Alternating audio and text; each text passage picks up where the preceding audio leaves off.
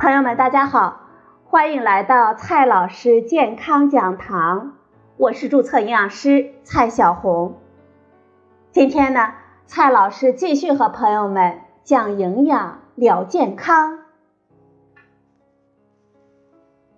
今天我们聊的话题是蛋白质，你真的了解蛋白质吗？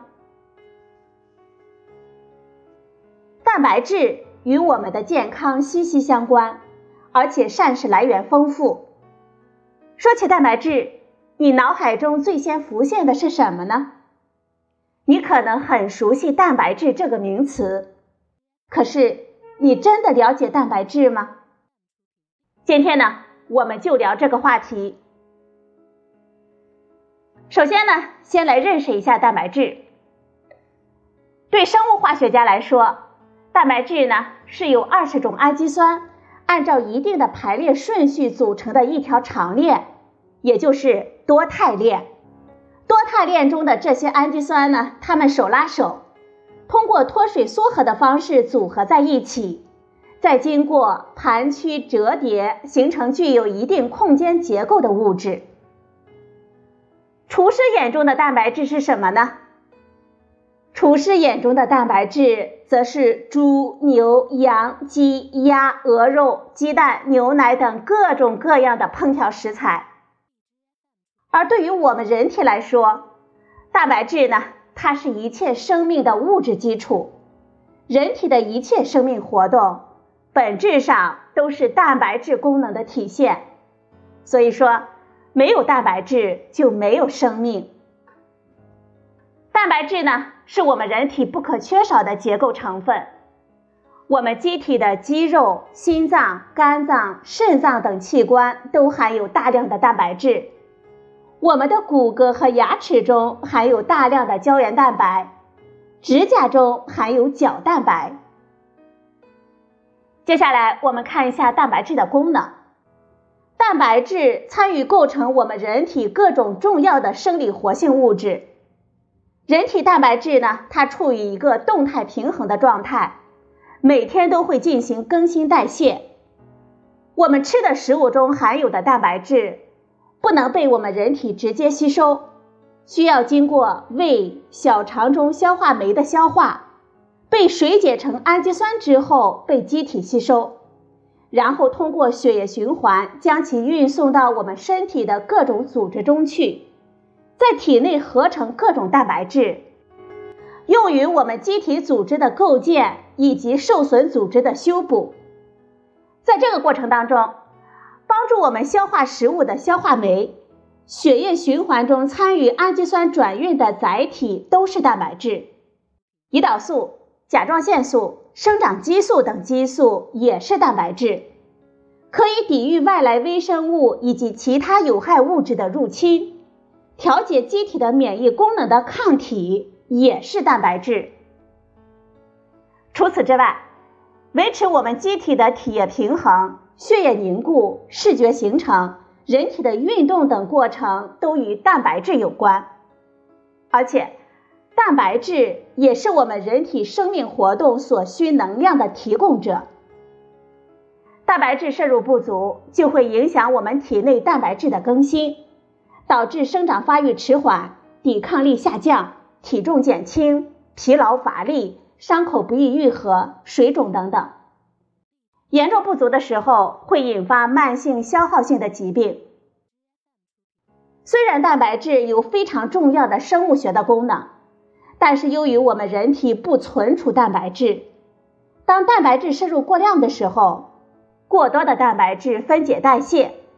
这个过程需要大量的水分，产生的氮等代谢产物会通过尿液排泄，从而加重肾脏的负担。蛋白质有如此重要的作用，那么哪些食物可以为我们提供蛋白质呢？实际上，我们人体所需要的蛋白质广泛的存在于动植物性食物中，但是不同食物来源的蛋白质。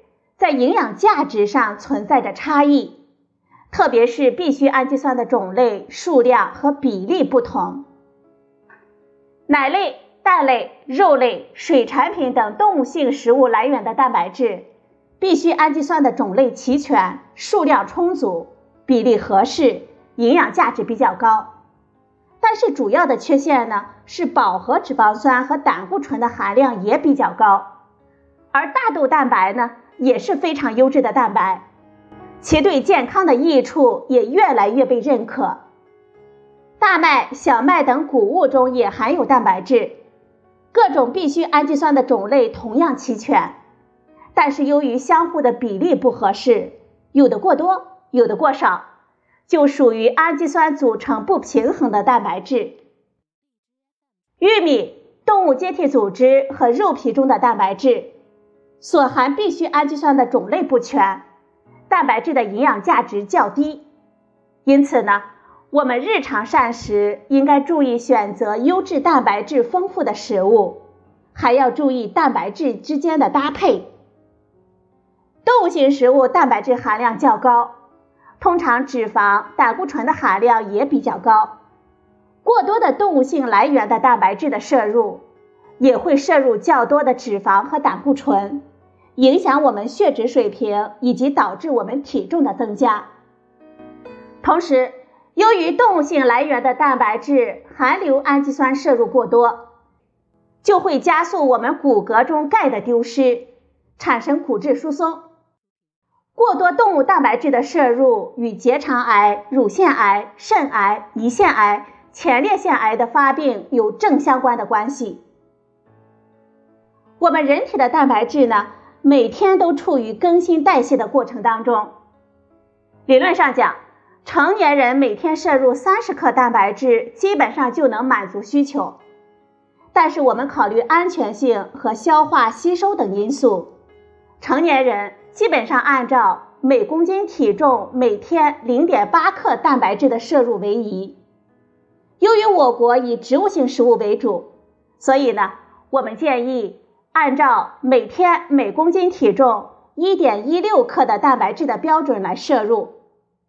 对于成年男性，每天摄入的蛋白质是六十五克；成年女性每天摄入五十五克的蛋白质。根据《中国居民膳食指南》的推荐，每人每天应摄入富含蛋白质的畜禽肉类四十克到七十五克。水产品四十克到七十五克，蛋类四十克到七十五克，大豆和坚果类二十五克到三十五克，奶及奶制品三百克。朋友们，我们了解蛋白质，重视蛋白质的补充，应该从我们每日每餐来做起。好了，朋友们，今天的节目呢就到这里，谢谢您的收听。我们明天再会。